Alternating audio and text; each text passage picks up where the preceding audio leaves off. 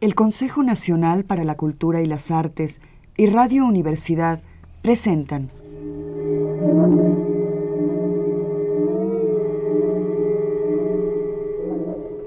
La llave del tiempo.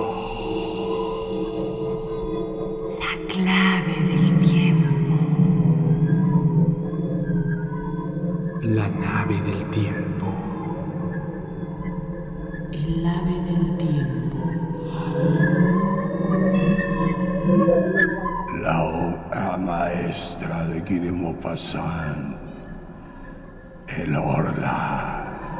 Segunda parte.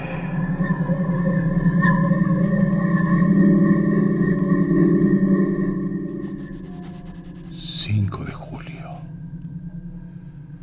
Habré perdido la razón. Lo que ha ocurrido, lo que he visto la noche pasada es tan extraño que mi cabeza se extravía cuando pienso en ello. Al igual que hago ahora cada noche, había cerrado la puerta con llave.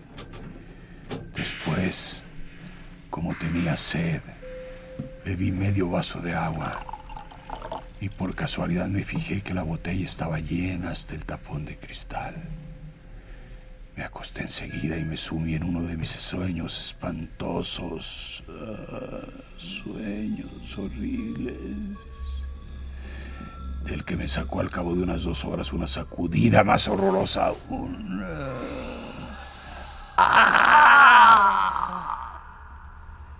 Imagínense ustedes un hombre dormido a quien asesinan y que se despierta con un cuchillo en los pulmones y que jadea cubierto de sangre y que ya no puede respirar y que va a morir y que no entiende nada. Eso es.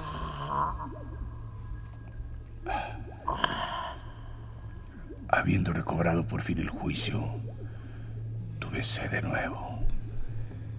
Encendí una vela y fui hacia la mesa donde estaba la botella. La levanté inclinándola sobre el vaso. No cayó nada. Estaba vacía. Totalmente vacía. Al principio no entendí nada. Después de repente sentí una emoción tan terrible que tuve que sentarme, o mejor dicho, caí sobre una silla. Después me levanté de un salto para mirar a mi alrededor. Después volví a sentarme, enloquecido de asombro y de miedo ante el cristal transparente. Contemplaba clavándole los ojos tratando de adivinar. Mis manos temblaban. ¿Con que habían bebido el agua? ¿Quién? ¿Yo? Yo sin duda. Solo podía ser yo. Entonces yo era sonámbulo. Vivía sin saber de esa doble vida misteriosa que hace dudar si hay dos seres en nosotros o si un ser extraño, incognoscible e invisible anima a veces cuando nuestra alma está embotada, nuestro cuerpo cautivo que obedece a ese otro, como a nosotros mismos, más que a nosotros mismos. Ah, ¿Y quién comprenderá mi abominable angustia? ¿Quién comprenderá la emoción de un hombre sano de mente, perfectamente despierto, lleno de juicio, y que mira espantado a través del vidrio de una botella un poco de agua desaparecida mientras él duerme? Me quedé allí hasta el amanecer sin atreverme a volver a la cama.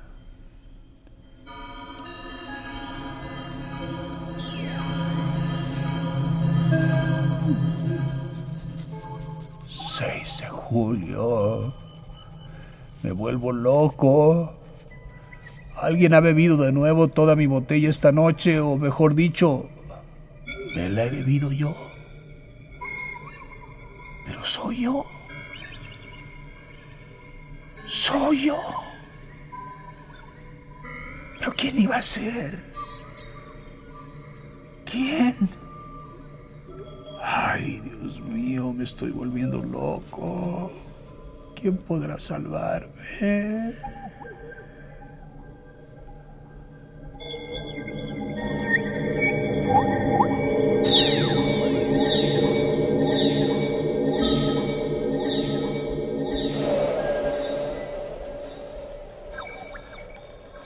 10 de julio.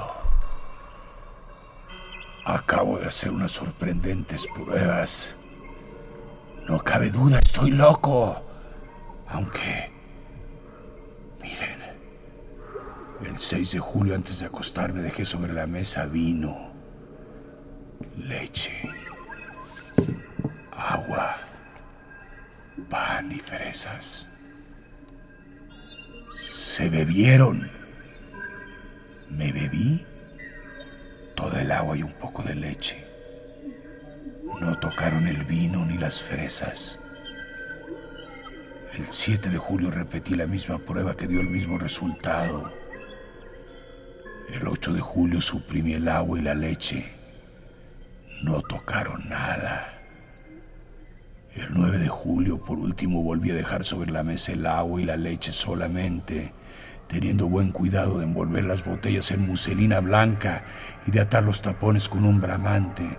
Después me froté los labios, la barba y las manos con grafito y me acosté. Un sueño invencible me asaltó, seguido pronto por el atroz despertar. No me había movido, no me había movido, no me había movido. Las propias sábanas no tenían manchas. Me lancé hacia la mesa. La muselina que cubría las botellas seguía inmaculada. Desaté los cordones palpitante de temor. Se habían bebido todo el agua. Se habían bebido toda la leche. ¡Ay, Dios mío! Me marcho ahora mismo a París.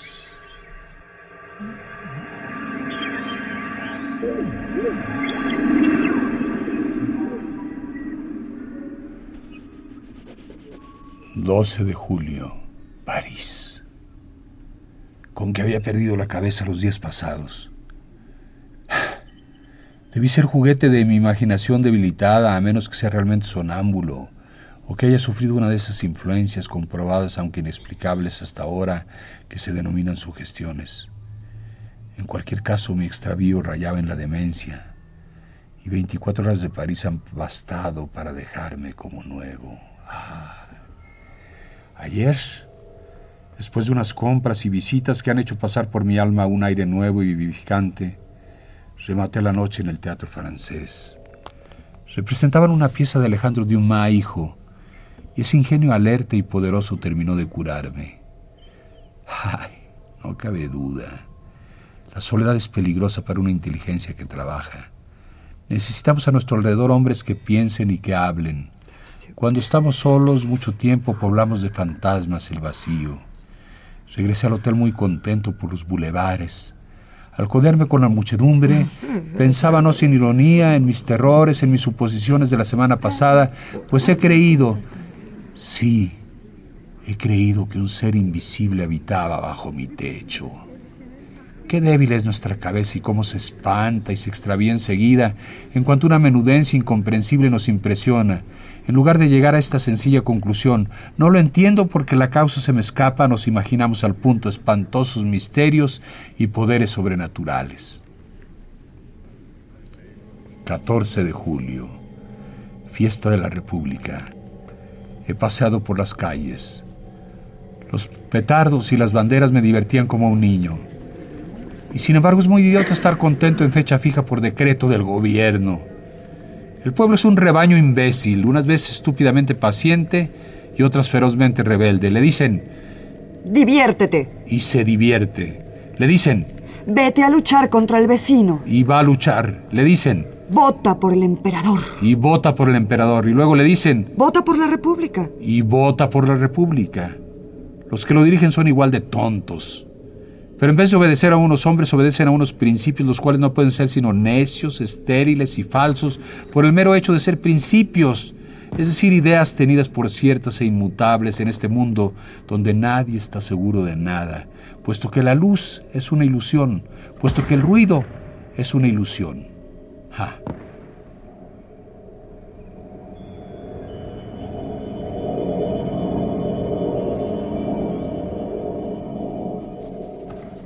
16 de julio. Ayer he visto cosas que me han perturbado mucho. Cenaba en casa de mi prima, la señora Sabel, cuyo marido manda el 76 de cazadores en Limoges. Me encontré allí con dos señoras jóvenes.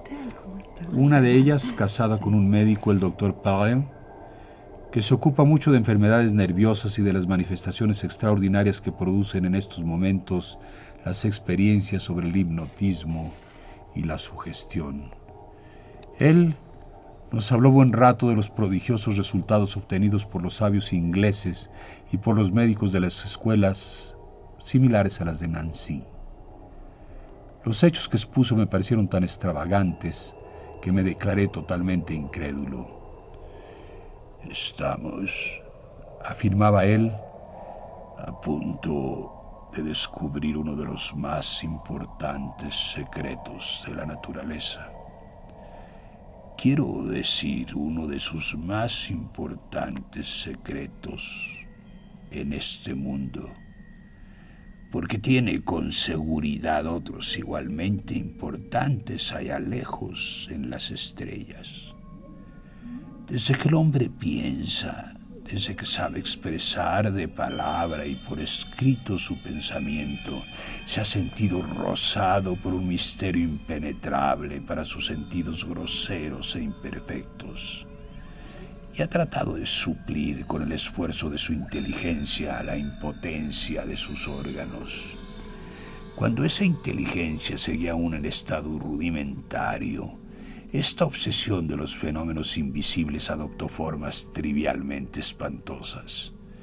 De ahí nacieron las creencias populares en lo sobrenatural, las leyendas sobre espíritus vagabundos, sobre hadas, gnomos, aparecidos, e incluso diría yo que la leyenda de Dios, pues nuestras concepciones del obrero creador, vengan de la religión que vengan, son de las invenciones más mediocres, más estúpidas, más inaceptables salidas del cerebro acobardado de las criaturas. Nada más cierto que esta frase de Voltaire, Dios ha hecho el hombre a su imagen, pero el hombre se lo ha devuelto con creces. pero desde hace algo más de un siglo, Parece presentirse alguna cosa nueva. Mesmer y algunos otros nos han abierto un camino inesperado y verdaderamente hemos llegado, sobre todo desde hace cuatro o cinco años, a resultados sorprendentes. Mi prima, muy incrédula, también sonreía. El doctor Palan le dijo, ¿Quiere usted que intente dormirla, señora. Sí, no tengo inconveniente. Se sentó en un sillón y él empezó a mirarla fijamente, fascinándola. Yo me sentí de pronto un poco turbado, el corazón palpitante, la garganta seca. Veía cargarse los ojos de la señora Sable, crisparse su boca, jadear su pecho. Al cabo de diez minutos, dormía. Póngase detrás de ella, dijo el médico, y me senté detrás de ella. Él le colocó entre las manos una tarjeta de visita diciéndole, esto es un espejo. ¿Qué ve en él? Veo a mi primo. ¿Qué hace? Se retuerce el bigote. Y ahora... Saca de su bolsillo una fotografía. ¿De quién es esa fotografía? Suya.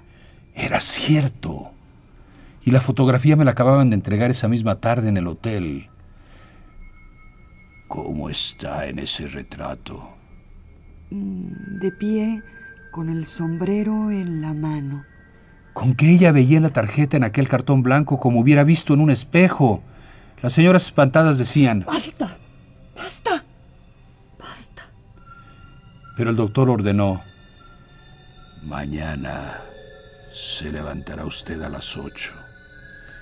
Después irá al hotel a ver a su primo y le suplicará que le preste cinco mil francos que su marido le pide y que le reclamará en su próximo viaje.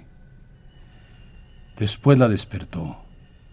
Al regresar al hotel, pensaba yo en aquella curiosa sesión y me asaltaron las dudas, no sobre la absoluta, la indudable buena fe de mi prima, a quien conocía como a una hermana desde la infancia, sino sobre una posible superchería del doctor.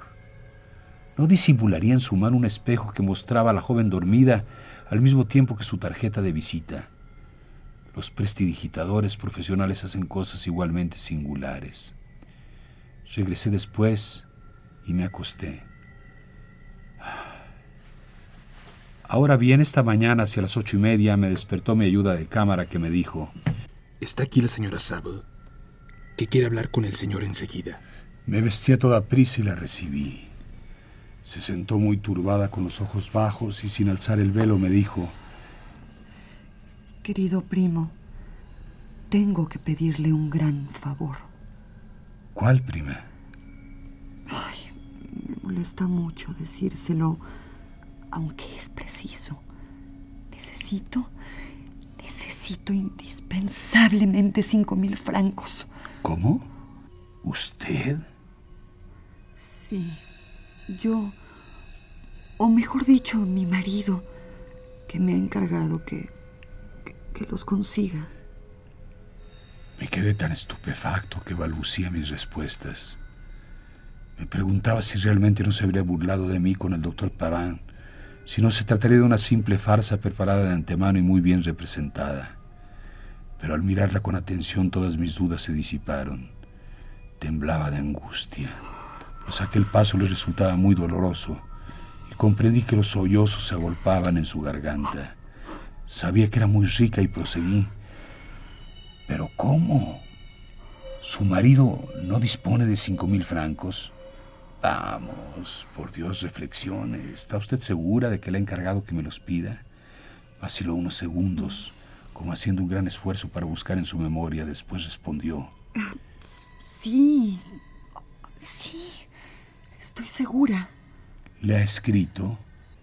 Ella vacilaba aún, reflexionando. Adiviné el trabajo torturador de su mente. No sabía. Sabía solo que tenía que pedirme prestado cinco mil francos para su marido, con que se atrevió a mentir. Sí, me ha escrito. ¿Cuándo? Usted no me dijo nada ayer. Recibí su carta esta mañana. ¿Puede enseñármela? No, no, no. Hablaba de cosas íntimas, demasiado personales y, y bueno, la he quemado. Entonces que su marido contrae deudas. No, no lo sé. Es que no puedo disponer de cinco mil francos en este momento, mi querida prima. Ay, por favor, por favor, búsquelos. Se exaltaba. Juntaba las manos como si estuviera suplicando. Yo oía cómo su voz cambiaba de tono. Lloraba y tartamudeaba acosada, dominada por la orden irresistible que había recibido. Favor. Si supiera usted cuánto sufro, los necesito hoy. Me apiadé de ella. Los tendré enseguida, se lo juro. Oh, gracias. Qué bueno es usted. Qué bueno. ¿Recuerda lo que ocurrió ayer en su casa? Sí, ¿Recuerda que el doctor Parent la durmió? sí. Pues bien, le ordenó que viniera hoy por la mañana a pedirme cinco mil francos y usted obedece en este momento a esa sugestión. Pues es mi marido quien me los pide. Durante una hora intenté convencerla, pero no pude lograrlo. Cuando se marchó, corrí a casa del doctor. Iba a salir y me escuchó sonriendo. Y después dijo, ¿y ahora cree usted? Sí, no tengo otro remedio. Vamos a ver a su parienta. Ella dormitaba ya en un diván abrumada de cansancio. El médico le tomó el pulso, la miró algún tiempo con una mano levantada hacia sus ojos que ella cerró poco a poco bajo la fuerza insostenible de aquel poder magnético. Cuando estuvo dormida, el doctor dijo, Su marido ya no necesita cinco mil francos. Con que usted olvidará que le ha rogado a su primo que se los preste. Y si él le habla de eso, no entenderá nada. Despierte, despierte. Yo entonces saqué del bolsillo una cartera. Aquí tiene, mi querida prima, el dinero que me pidió esta mañana. Se quedó tan sorprendida que no me atreví a insistir. ¿Qué pasa? Sin embargo, traté de reanimar su memoria, pero ella lo negó con fuerza. No es cierto. Creyó que me burlaba de ella y al final a punto estuvo de enfadarse. ¿Qué me haces esto, primo? Eso es todo. Acabo de regresar y no he podido almorzar, tanto me ha trastornado esta experiencia.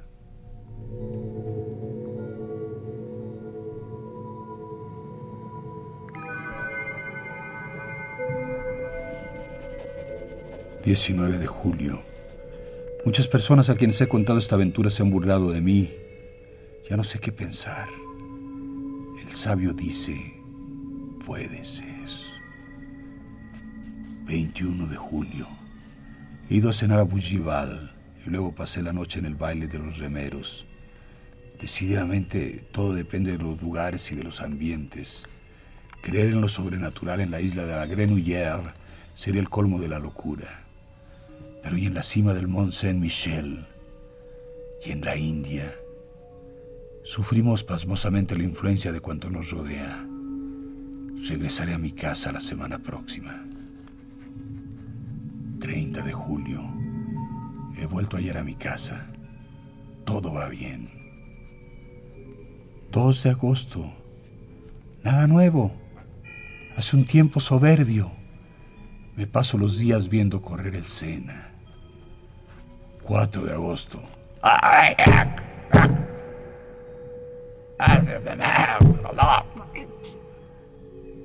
Peleas entre mis criados. 4 de agosto, sí. Pretenden que alguien rompe los vasos por la noche en los armarios. El ayuda de cámara acusa a la cocinera. Tú la rompiste. La cual acusa a la doncella, que acusa a los otros dos. Tú fuiste. Yo no fui. ¿Quién es el culpable? Vaya usted a saber. 6 de agosto. Esta vez no estoy loco. He visto. He visto. He visto. No puedo dudarlo. He visto. Estoy aún helado hasta las uñas. Tengo aún miedo hasta la médula. He visto. Me paseaba a las dos a pleno sol por la Rosaleda, por el sendero de las rosas de otoño que empiezan a florecer. Cuando me detenía a contemplar un Jean de Bataille que tenía tres flores magníficas, vi, vi con toda claridad muy cerca de mí doblarse el tallo de una de esas rosas como si una mano invisible lo hubiera retorcido y después romperse, como si la mano lo hubiera cogido. Después la flor se elevó, siguiendo la curva que habría descrito un brazo llevándola hacia una boca, y quedó suspendida en el aire transparente sola, inmóvil, tremenda mancha roja a tres pasos de mis ojos. Enloquecido me arrojé sobre ella para cogerla. No encontré nada. Había desaparecido. Entonces me acometió una furiosa cólera contra mí mismo, pues a un hombre razonable y serio no le son lícitas tales alucinaciones. ¡Ah! Pero era una alucinación. Me di la vuelta para buscar el tallo y lo encontré inmediatamente en el arbusto, recién cortado entre las otras dos rosas que seguían en la rama. Entonces volví a casa con el alma trastornada.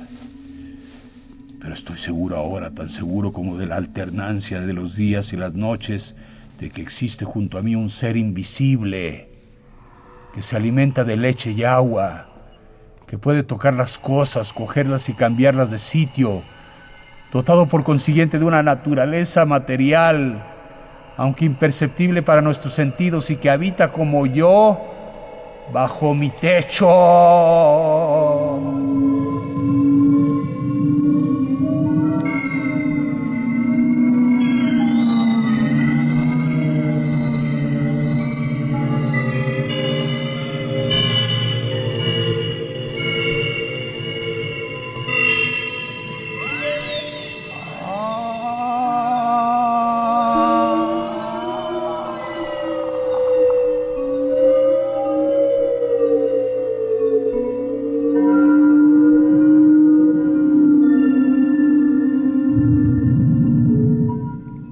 Consejo Nacional para la Cultura y las Artes y Radio Universidad presentaron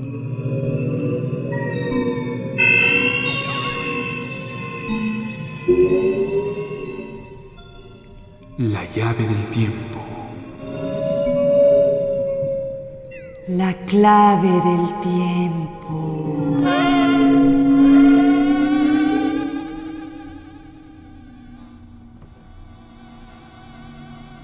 La nave del tiempo.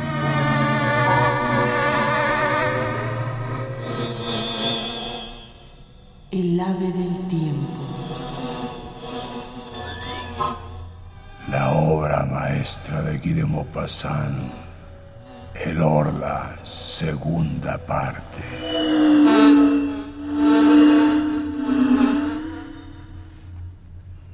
Narración, producción y dirección, Juan López Moctezuma.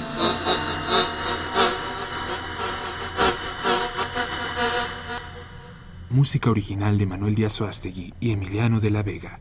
Musicalización Manuel Díaz Suástegui.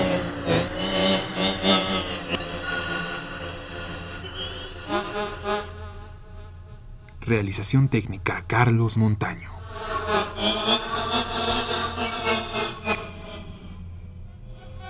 Locución María Luisa Vázquez, Claudia Rodríguez. Y Homero Bazán Efectos especiales Osvaldo Hernández.